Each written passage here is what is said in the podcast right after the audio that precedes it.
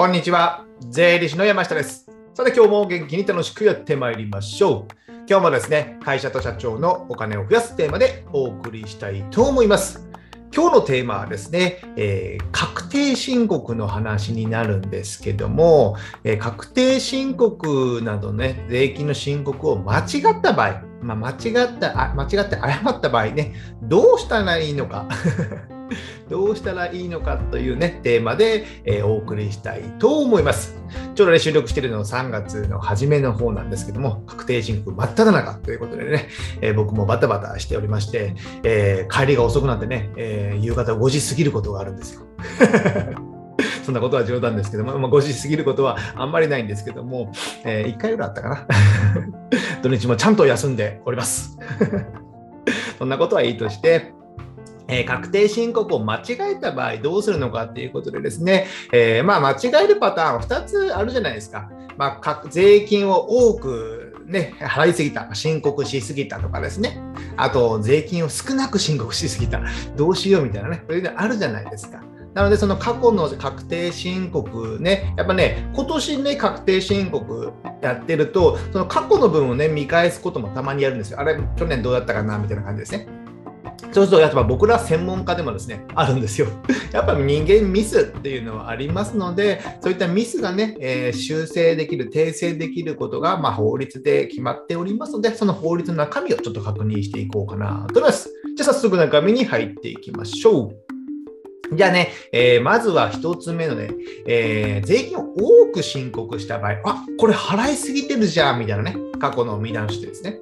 そういうことで結構あるんですよ。なんか計算が間違ってたとかね、なんかが漏れていたという経費が漏れていたということで、えー税金をね、えーそれで多くなってたので、それをね、きれいにしてもらう、きちんと返してもらうっていうことね。この手続きがですね、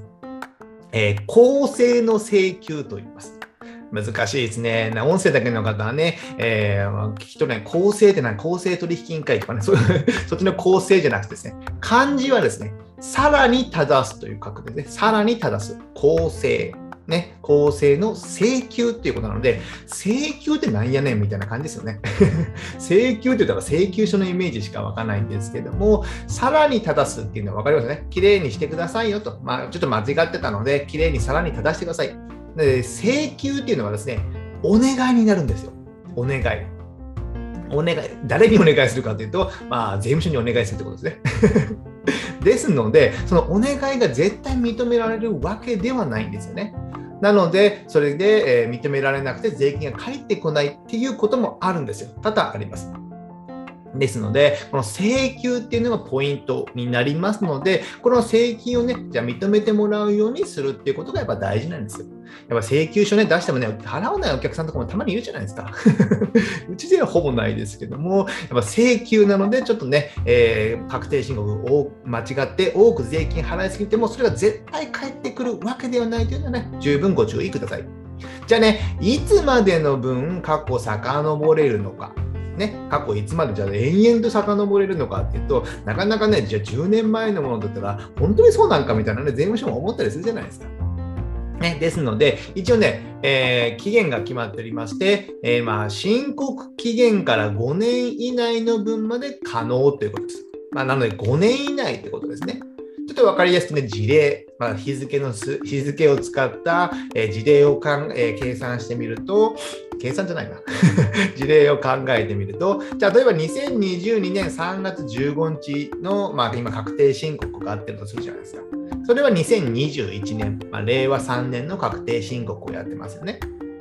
まあ、それは期限なのでそこなんですけども、じゃあ今年の2022年3月15日の5年前の日っていうのは、まあ、2017年3月15日なわけですよ。まあ、これはわかりますよね。じゃあこの2017年3月15日の申告期限のものっていうのは、えーその前年の2016年分、平成28年分の確定申告を2017年3月15日までやるってことですね。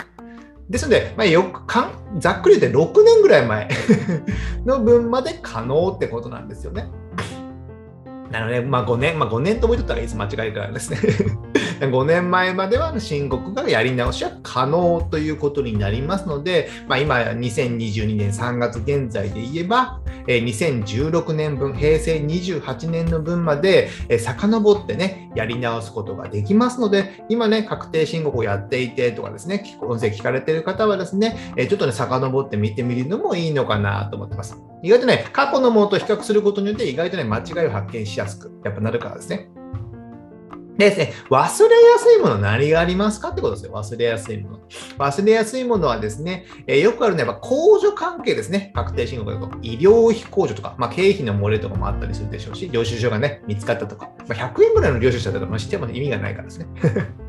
なので、まあ、大きな領収書が見つかったとかね、えー、あと医療費控除とか扶養控除ですね。医療費控除、あ、これ適用できるんだったんだとかね、えー、例えばよく歯医者さんのね、自由診療とかで、えー、ちょっとね、高めの1本5万とか10万とかね、えー、綺麗にしたものとかも結構入ったりするんですよ。あとインプラントとかね、矯正とかも入ったりすることもありますので、そういったもの、医療費控除できるんだっていうね、税理士さんから話を聞いて、ああ、昔通ってたよ、3年前通ってたよ、みたいな形ですね。そういったものをね、やり直す。公正の請求をするということですね。あと、扶養控除、えあ奥さんの分とか、実家のね、お父ちゃん、お母ちゃん、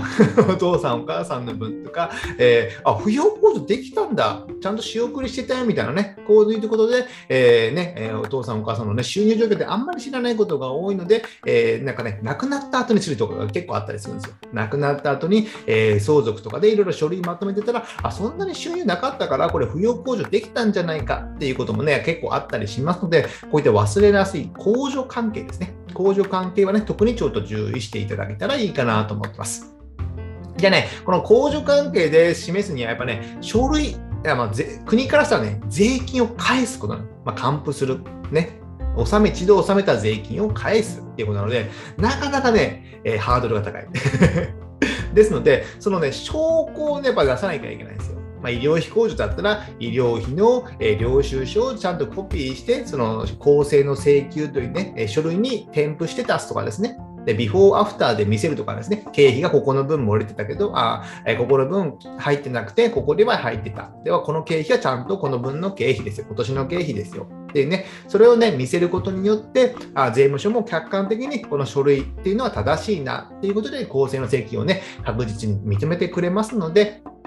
この書類作り、書類がないとやっぱね、えー、コードだけでは難しいっていうことになりますので、この書類をね、きちんと用意しておかないと、公正の請求をしてもね、えー、認めてもらえない可能性が高いですね。そこはね、十分ご注意ください。あとね、えー有利判定、税金ってね、結構こっちを使った方が有利だった。でも、えー、不利な方を取ってたよっていうのが多々あるんですよ。これ、いやらしいところで、まあ、僕らもね、やっぱこういったミスっていうのがあるんですけども、この公正の請求っていうのはですね、基本的には、このどっちが有利かっていうのはあなたが選ぶことでしょうと。まあ、納税者ね、僕らね。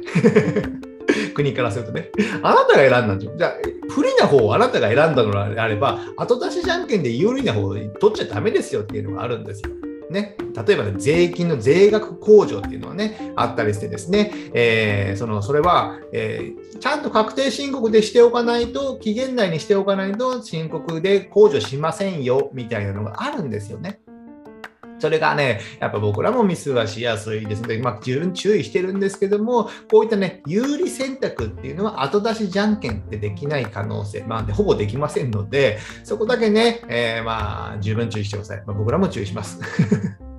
ということですね、ここまではね、えー、税金をね、多く申告した場合ということですね。じゃあ続いてね、税金をね、少なく申告した場合っていうのがあるんですよ。あれこれ、えー、なんかね、売り上げが漏れてたとかね、経費が多すぎたみたいなのあるんですよ。ね、黙っとこうじゃいけませんよ。なので、こういった場合ね、どういった手続きするのかっていうと、修正申告これ、ね。これ修正請求じゃないですよね。修正して、正しく修正し、正しく収めて、えー、申告するということですね。なので、ここは申告はね、認められる。認められるっていうかね、国へ、まあ、あんまり大きな声では言いませんけども、国としては、ね、税金を払ってもらうので、そこに文句は言わないと思いますので、修正して申告するってことですね。で、先ほどね、公正の請求、税金を戻してもらうときには5年まで、過去5年分しか還付されないってことだったんですけども、税金をね、追加でさらに払う場合はね、期限はありません。これ何年前までね、認めるんでしょうね。認めるっていうかね、ね先ほど言ったように、まあ、税務署はノーとは言わないでしょうから、税金を少なく、えー、申告した場合、修正申告というのはね、期限はありませんので、いつでも申告していいということですね。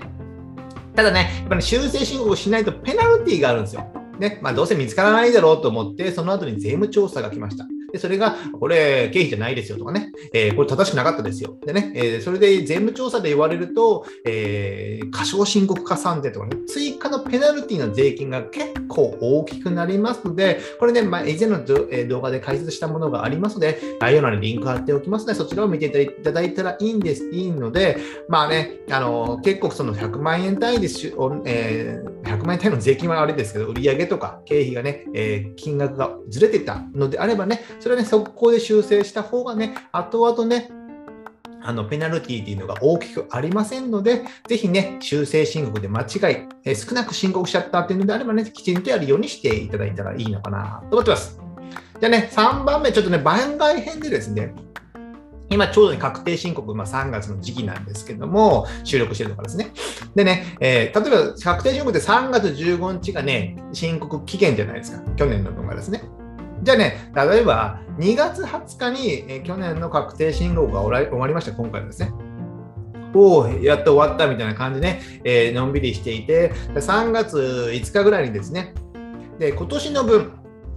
例えば2021年の確定申告が終わりました。2022年の3月5日。今年の分のね、1月からのまた帳簿をね、新しく、まあ、付け直したりするじゃないですか。付け直すじゃない、付けたりするじゃないですか。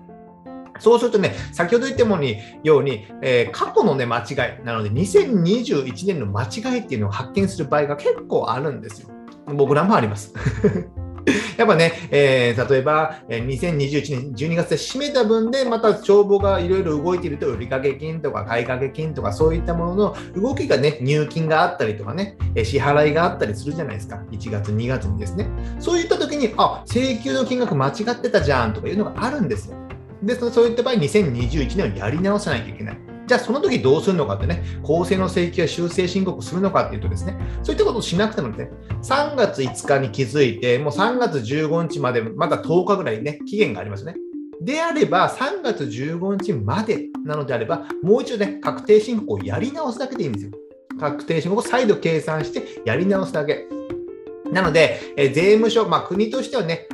後から一番新しい申告の分をま正しいものとして取り扱うので、まあ2、回目出したのであれば、え過去の申告の分はそれをね、なかったものにして、新しい最新のもの、最新のものっていうのは変ですけど、新しいね、後からの申告をね、それが正しいものとして取り扱うので、そこまでね、えー、ちょうどね、えー、今動画とか音声聞かれてる方で、えー、間違ってたな、どうしようかなって悩まれてる方はね、え今すぐね、申告をやり直せばいいだけですので、そこだけね、え十分ご注意ください。でね、え追加でね、えちょっと少なく税金申告しちゃったのであれば、追加でね、税金払うだけでいいんですけども、還付の場合ですね、還付の場合だけちょっと注意していただきたいんですけども、もう還付されちゃってると10万円とかね、10万円還付されたって、